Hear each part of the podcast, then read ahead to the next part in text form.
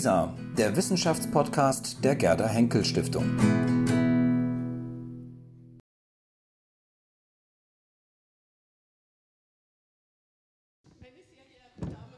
Mein Vortrag heißt Der Humboldtsche Magnetische Verein im historischen Kontext. Über den Humboldtschen Magnetischen Verein liegen schon Forschungsbeiträge vor. Heute aber möchte ich den Humboldtschen Verein in seinem Umfeld betrachten, das heißt einschließlich dessen, was davor war und was danach kam. Stimmt das? So, wunderbar. Meine erste Frage äh, ist, gibt es einen Verein, der vor Humboldt erdmagnetische Daten gesammelt hat? Nun lassen Sie mich zunächst einen Blick darauf werfen, was der Kenntnisstand vor Humboldt gewesen ist. Man betrachtete zwei erdmagnetische Komponenten, die Deklination oder Abweichung und die Inklination oder Neigung. Für beide Komponenten gab es bereits Karten, wobei die Magnetpole eine zentrale Rolle spielten. Einige Wissenschaftler gingen von vier Magnetpolen auf dem Globus aus, zum Beispiel Edmund Halley, manche von zwei Magnetpolen, zum Beispiel Leonhard Euler. Ja, und damit komme ich zu meinem ersten Kapitel. In der Tat war Humboldts Verein nicht der erste. Dieses Privileg kommt der Societas Meteorologica Palatina der Kurpfälzischen Meteorologischen Gesellschaft zu, einer höchst bemerkenswerten Gesellschaft, die von 1780 bis 1795 existierte. Das Zentrum dieses Vereins war Mannheim, der Organisator war Johann Jakob Hemmer. Dieser hatte das Jesuitenkolleg in Köln besucht, aber keine Gelübde abgelegt.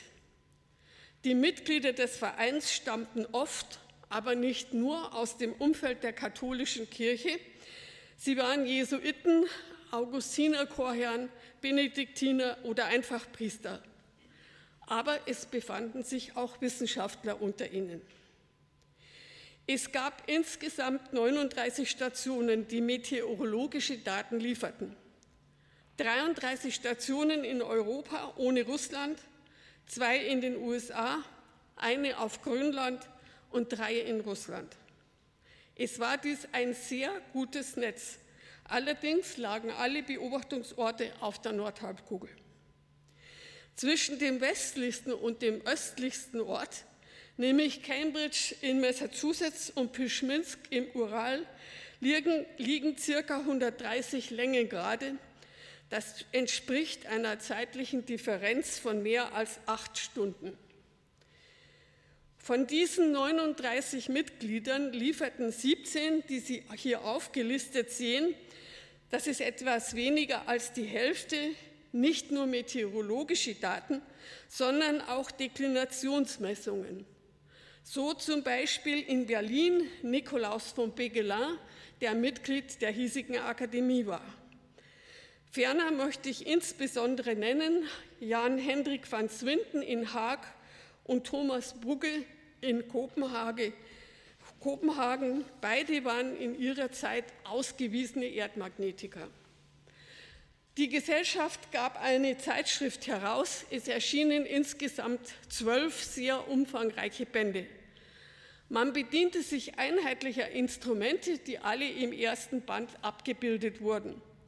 Darunter befindet sich auch das erdmagnetische Instrument, ein von der berühmten Firma Georg Friedrich Brander in Augsburg geliefertes Deklinatorium, das Sie rechts sehen. Beobachtet werden sollte dreimal täglich um 2, um 14 und um 21 Uhr. An alle Stationen wurden Formulare verschickt, in die die gemessenen Daten einzutragen waren. Nicht alle Stationen beobachteten durchgehend das volle Programm. Äh, manche beobachteten nur gelegentlich oder nicht regelmäßig oder nur bestimmte Größen. Diese beobachteten Daten wurden nach Mannheim geschickt und dort alle, wie sie eingingen, auch veröffentlicht. Hier zwei Beispiele aus dem ersten Band, nämlich erstens Mannheim selbst. Sie sehen hier äh, das eine Seite aus dem Mannheimer Beobachtungsdatum und die sechste Spalte von links ist den Deklinationsbeobachtungen gewidmet. Rechts sehen Sie die Station Peißenberg, heute Hohenpeißenberg in Südbayern. Im April gab es noch keine Deklinationsbeobachtungen, diese begannen erst im Mai. Bislang war alles vorbildlich. Aber wenn man Vergleiche zwischen den einzelnen Stationen anstellen wollte, so sind diese bei dieser Anordnung zwar nicht unmöglich, aber nur schwer zu ziehen. Man muss ewig blättern und sieht eigentlich nur Zahlen rein. Und aus diesen konnte man nicht ohne weiteres weiterreichende Schlüsse ziehen. Es besteht kein Zweifel, dass man hier in Mannheim einen ersten sehr wichtigen Schritt in die richtige Richtung tat. Aber was für eine Richtung ist hier gemeint? Das Ziel sind die korrespondierenden Beobachtungen. Mit diesen bezeichnet man folgendes Programm zu festgelegten Uhrzeiten an verabredeten Terminen mit gleichartigen Instrumenten an möglichst vielen verschiedenen Orten erdmagnetische Beobachtungen durchzuführen. Das ist die Richtung, das Ziel. Was in Mannheim fehlte, war die Gleichzeitigkeit der Beobachtungen. Man nahm zur jeweiligen Ortszeit die entsprechenden Messungen vor. Das Ziel korrespondierende Beobachtungen erreichte erstmals Alexander von Humboldt. Und damit komme ich zu meinem zweiten Kapitel. Er war es, der sich korrespondierende Beobachtungen ausdachte und diese auch durchführte bzw. durchführen ließ. Wir werden gleich sehen. Es war Humboldt, der diesen entscheidenden Schritt ging. Humboldt betrachtete auf seiner Amerikareise intensiv nicht nur die bekannten erdmagnetischen Größen Deklination und Inklination, sondern auch die dritte Komponente, die Intensität. Hier das berühmte Porträt, das Sie nun schon so oft gesehen haben. Rechts daneben die von Humboldt gezeichnete Karte der Intensitätszonen, die 1804 veröffentlicht wurde. Für die Messung der Intensität beobachtete er die Anzahl der Schwingungen einer Inklinationsnadel um den magnetischen Meridian während einer Zeitspanne von zehn Minuten. Sein Wert war damit nur ein Mittelwert und kein präziser Wert. Es war Humboldt, der die Intensität als erdmagnetische Größe eingeführt hatte und dieser zum Durchbruch verhalf. Vor Humboldt gab es zwar auch erdmagnetische Karten, aber eben nur Deklinations- und Inklinationskarten. Es war Humboldt, der für eine erste Intensitätskarte sorgte und er erkannte das Gesetz, dass die Intensität vom magnetischen Äquator zu den magnetischen Polen hinzunimmt. Humboldt bezeichnete die später als seine größte Leistung auf dem Gebiet des Erdmagnetismus. Was die Qualität der Karte anbelangt, so muss man gleich ein bisschen einschränken. So großartig war diese Karte denn nicht. Sie ist ziemlich roh und ungenau, aber das Wesentliche wird hier in der Tat wiedergegeben. Humboldt gehörte eigentlich nicht zu den Kartenzeichnern, die es damals durchaus in größerer Anzahl auch gab. Ich möchte Ihnen hier nur einen vorstellen, nämlich Christopher Hans Thien, dessen Intensitätskarten große Berühmtheit erlangten und allen Ansprüchen genügten. Hier Hans Thens erste Intensitätskarte, die 1824-25 veröffentlicht wurde. In den Jahren 1805 bis 7 hielt sich Humboldt bevorzugt in Berlin auf. Er führte dort von zahlreichen Freunden unterstützt ca. 6000 magnetische Beobachtungen durch. Wie Humboldt selbst später berichtete, hatte er bereits damals in Berlin die Idee entwickelt, korrespondierende Beobachtungen durchzuführen. Danach kehrte er nach Paris zurück, wo er mit François Arago vor allem auf dem Gebiet des Erdmagnetismus intensiv zusammenarbeitete. Im Jahre 1823 wurde im Garten des Pariser Observatoires ein magnetisches Observatorium errichtet. Es gab drei junge Wissenschaftler, die sich diese neuartige Einrichtung ansahen und die Methode der erdmagnetischen Beobachtungen dort erlernten. Das waren die beiden russischen Wissenschaftler Adolf Theodor Kupfer und Iwan Michailowitsch Simonov sowie der schwedische Student Friedrich Rudberg. Alle diese drei Schüler gründeten Ende der 20er bzw. Anfang der 30er Jahre in ihrer Wirkungsstätte ein magnetisches Observatorium, so Kupfer und Simonov in Kasan, Kupfer darüber hinaus auch in St. Petersburg und Rudberg in Stockholm. Kupfer sorgte ferner für die Gründung magnetischer Observatorien in Peking und in Sitka. Diese magnetischen Observatorien waren, das muss man ohne Wenn und Aber festhalten, aus dem Dialog mit Humboldt im Jahre 1823 hervorgegangen. Im Jahre 1827 kehrte Humboldt nach Berlin zurück. Was lag näher, als nunmehr auch in Berlin für den Bau eines eigenen magnetischen Observatoriums Sorge zu tragen? Dieses im Garten des Mendelssohnschen Anwesens in der Leipziger Straße 3 gelegen, war Ende des Jahres 1828 fertig, erst nachdem die Tagung der Gesellschaft Deutscher Naturforscher und Ärzte in Berlin stattgefunden hatte.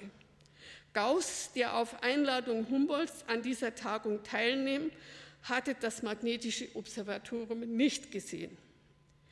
Der entscheidende Punkt ist, an diesem Observatorium wurden Ende des Jahres 1829 erstmals weltweit korrespondierende Beobachtungen durchgeführt und Berlin wurde damit zum Zentrum des Humboldtschen Magnetischen Vereins. Am Vorabend vor der Abreise zu seiner Russlandreise schlug Humboldt folgende Termine für die korrespondierenden Beobachtungen vor. Sieben Termine im Jahre 1829, vier Termine im Jahre 1830, jeweils von 4 Uhr morgens des ersten Tages bis Mitternacht des zweiten Tages, wenigstens von Stunde zu Stunde des Tages und des Nachts, also 45 Beobachtungen pro Termin. Das war neu, in so kurzen Abständen stündlich zu messen. In der Realität gab es nur drei Termine, und zwar im Oktober und Dezember 1829 und im Mai 1830. Ich möchte mich im Folgenden auf die Beobachtungen am 1. und 2. Oktober konzentrieren. Was das Beobachtungsnetz anbelangte, so hatte Humboldt im Vorfeld von Berlin aus Verabredungen mit Freiberg getroffen. Er hoffte ferner auf die Beteiligung von Marmato und von Paris. Beide Hoffnungen erfüllten sich nicht. Nun, seine russische Reise stand bevor. Er dachte natürlich an die Unterstützung durch Kupfer und Simonow, seine in Paris ausgebildeten Freunde. So bestand das Humboldtsche Netzwerk schließlich aus den fünf Stationen Berlin, Freiberg, Kasan, Nikolajew und St. Petersburg. Während seiner Russlandreise sorgte Humboldt für Absprachen, das heißt die Beobachtungstermine für die gemeinsamen Deklinationsbeobachtungen in St. Petersburg und in Kasan wurden mündlich festgelegt.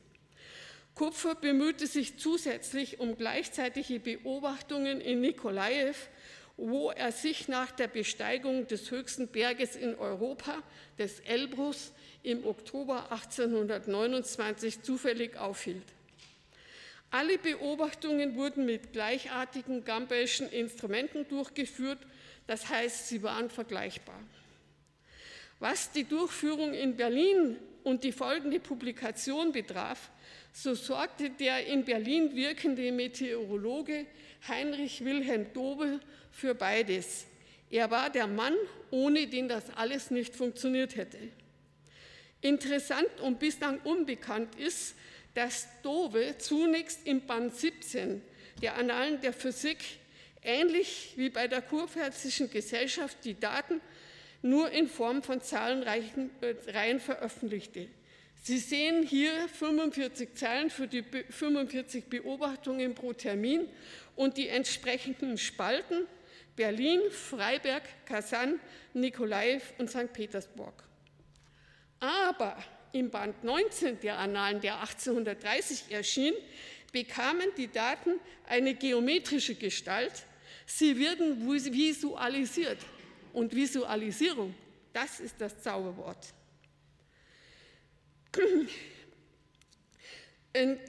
Eine nötige Voraussetzung für diese Art der Darstellung war die Gleichzeitigkeit. Diese Idee ist zwar nicht kompliziert, aber man muss sie erst einmal haben. Dobe führte aus, dass an allen Orten nach Ortszeit beobachtet wurde, aber er reduzierte die Daten auf Berliner Zeit, sodass jetzt die Daten von allen Orten zu Berliner Ortszeit verglichen werden konnten. Das ist der ganz und gar entscheidende Punkt, die Gleichzeitigkeit. Im Grunde genommen sind die Darstellungen in Zahlen und die geometrische Darstellung natürlich gleichwertig. Aber erst die grafische Darstellung bot die Möglichkeit, ähm, daraus weiterreichende Schlüsse zu ziehen. Und genau das, das tat Dove bzw. Humboldt ähm, in der Folge. Auffallend war, ich sollte noch mal die andere Präsentation wählen, auffallend war die Parallelität der Kurven und aus dieser folgte, dass das Phänomen des Erdmagnetismus vor allem ein globales Phänomen ist, das man durch die Parallelität vor Augen geführt bekam. Das bedeutet, irgendwo im Erdinnern wird wodurch auch immer die erdmagnetische Kraft erzeugt, die in gleicher Weise an verschiedenen Orten zutage tritt. Dove drückte das folgendermaßen aus.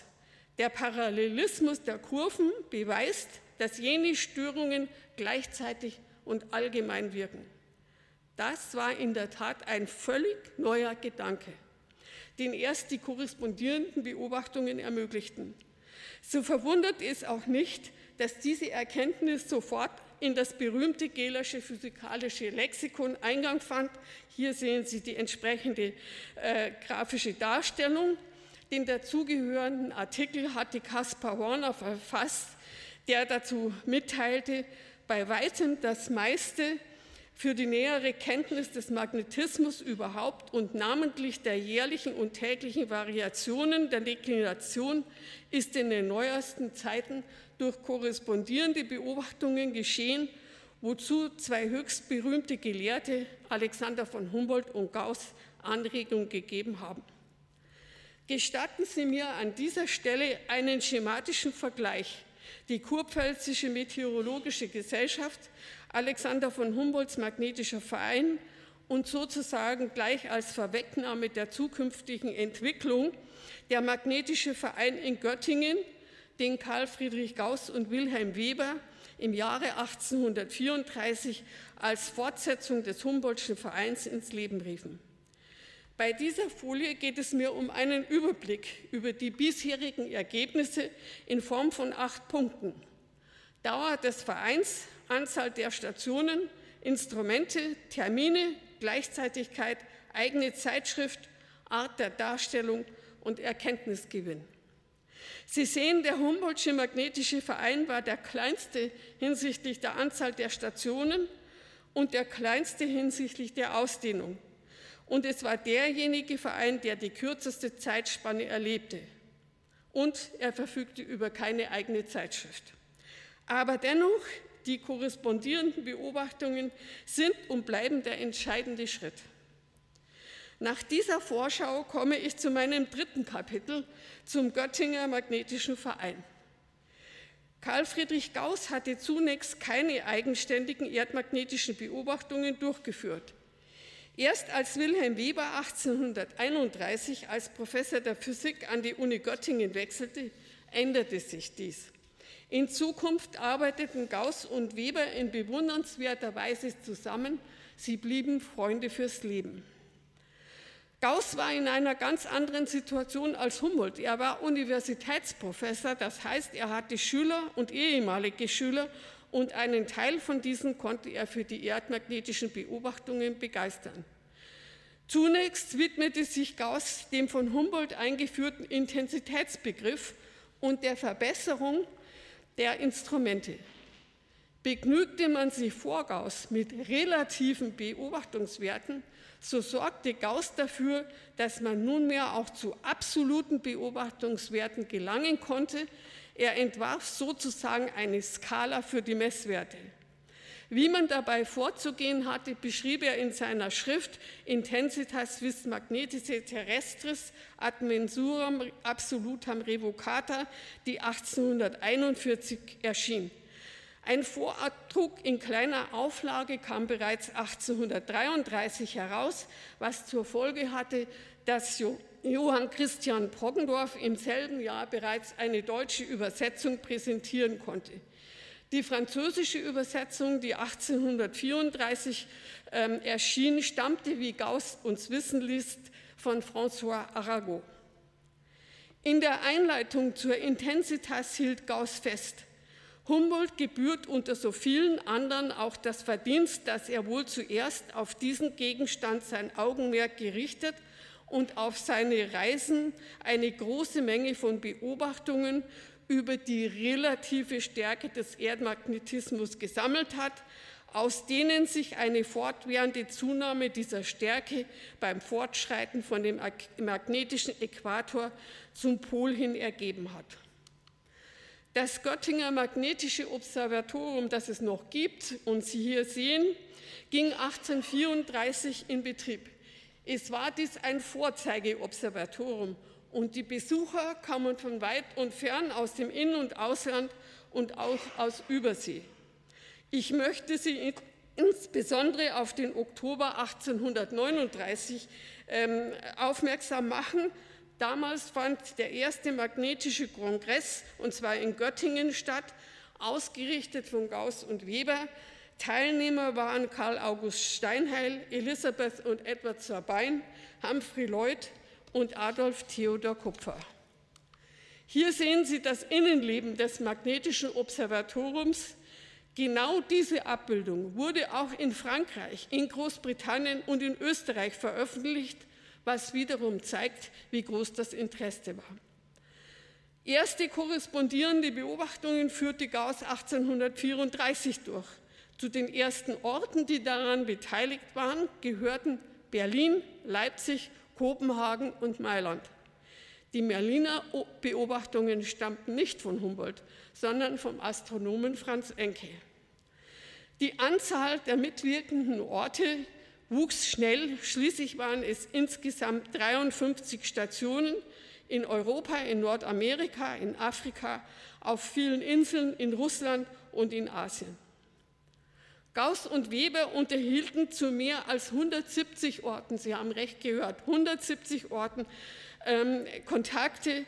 Nicht alle Orte konnten Daten schicken. Einige hatten nicht zur richtigen Zeit beobachten können. Einige hatten nur gute Vorsätze. Alle beteiligten Stationen verwendeten, und das ist sehr, sehr wichtig, mittlere Göttinger Zeit.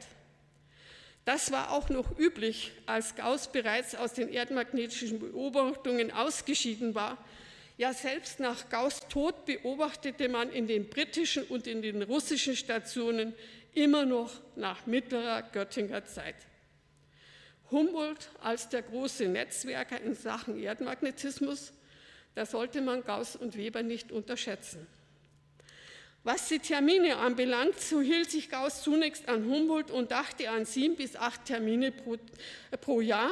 Jeder Termin war nunmehr 48 Stunden lang.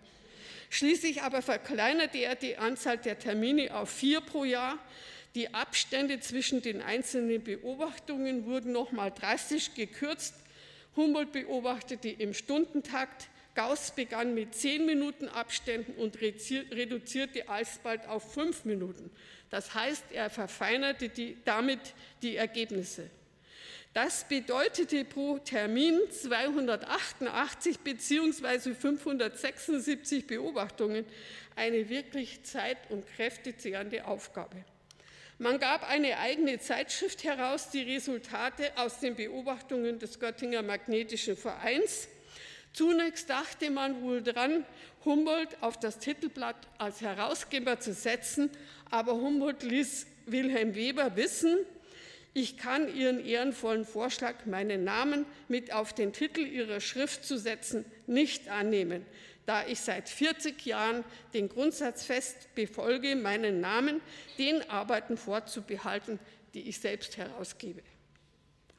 Gauss berichtete in der Einleitung zu den Resultaten, der berühmte Naturforscher, dem unsere Kenntnis des Erdmagnetismus so viele Bereicherung verdankt, hat auch hier zuerst die Bahn gebrochen.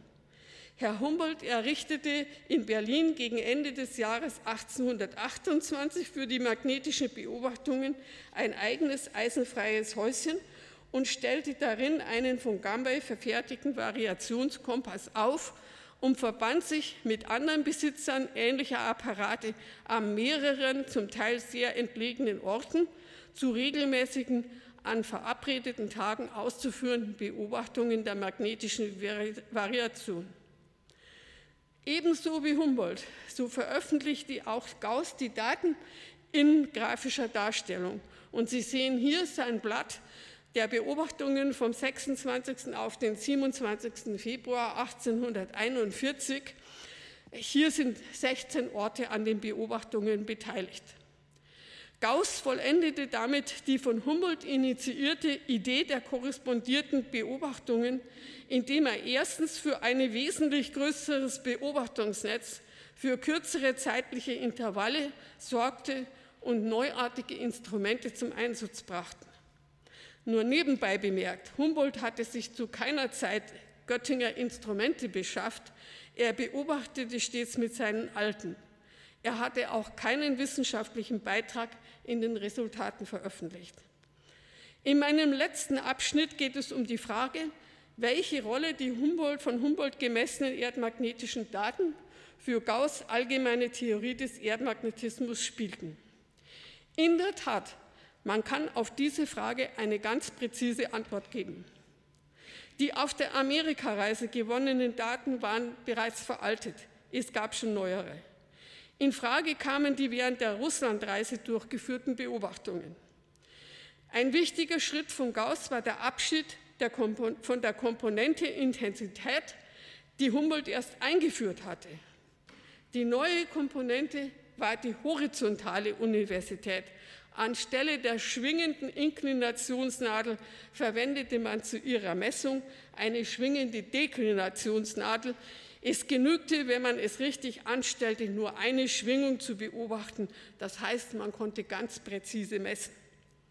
Dazu war ein neues Instrument nötig, das Gauss anlässlich des 100-jährigen Universitätsjubiläums im September 1837 in Göttingen vorstellte. Es handelte sich um das Bifilarmagnetometer. Humboldt war damals in Göttingen anwesend. Er war der alle anderen überragende Ehrengast der Universität. Was Gauss Abschied von der Komponente Intensität anbelangt, so schrieb er im Januar 1836 an Georg Adolf Ehrmann. In der Tat, wie die Sachen stehen, ist die ganze Intensität in den meisten Fällen nur wie eine Rechnungsgröße zu betrachten, die man unmittelbar mit einiger Schärfe nicht erhalten kann. Ich lasse etwas aus und was noch wichtiger ist, man kann von der ganzen Intensität nur in äußerst wenigen Fällen irgendeinen Gebrauch machen, sondern was man nötig hat, sind eben wieder jene Elemente selbst. Ich will die Details mit Hilfe dieser Abbildung erläutern. Die drei Koordinaten x, y, z, die nach den Himmelsrichtungen eingerichtet sind. Sie sehen den Winkel d, die Deklination, den Winkel i, die Inklination und hier das lange f, das ist die äh, Diagonale, die durch den Kubus saust, das ist die ganze oder totale Intensität. Gebraucht wird jedoch h, die horizontale Intensität, für die ferner gilt h gleich x plus y. In Zukunft werden die drei Komponenten des Erdmagnetismus heißen, die Deklination, die Inklination und die horizontale Intensität. Im Jahre 1839 erschien Gauss Allgemeine Theorie des Erdmagnetismus als ein Beitrag in den Resultaten. Sie sehen hier die Titelblätter, auch das Titelblatt zum Atlas. Das Kernstück der Theorie war der Potentialbegriff, für den man wahrhaftig mit Schulkenntnissen in Mathematik nicht mehr auskommt. Neu ist ferner, dass Gauss nunmehr dank seiner Theorie eine mathematische Definition für die Magnetpole geben kann. Das Potential hat dort sein Maximum und die horizontale Intensität ist gleich Null. Gauss kontrollierte seine äh, Theorie anhand von 103 Punkten. Sie sehen sie hier aufgelistet und er zitierte für diese Daten folgende 28 Personen, darunter auch Alexander von Humboldt, wie Sie hier bemerken können.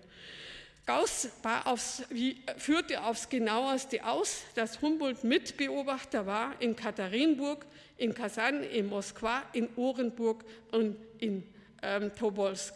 Die meisten Daten lieferte Georg Fuß, Robert Fitzroy, das ist der Kapitän der Beagle, mit Charles Darwin an Bord und Georg Adolf Ehrmann.